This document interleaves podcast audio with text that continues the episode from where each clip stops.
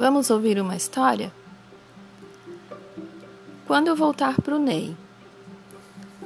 Num dia de outono, almocei, troquei de roupa, coloquei uma máscara, passei álcool gel, entrei no carro e fui para o Ney Maria Helena da Silva.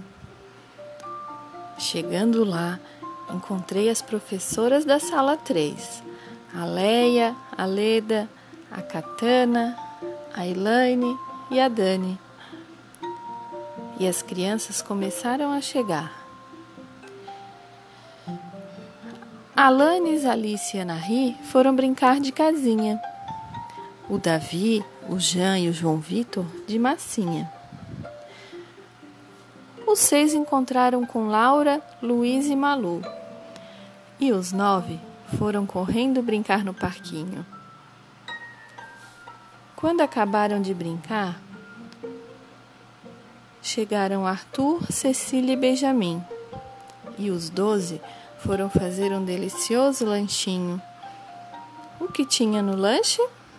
Biscoito, banana, maçã, mamão, iogurte e até uma abelha.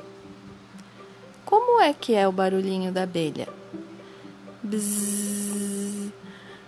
Depois do lanche, chegaram Naomi e Valentina. E os 14 foram ouvir uma história.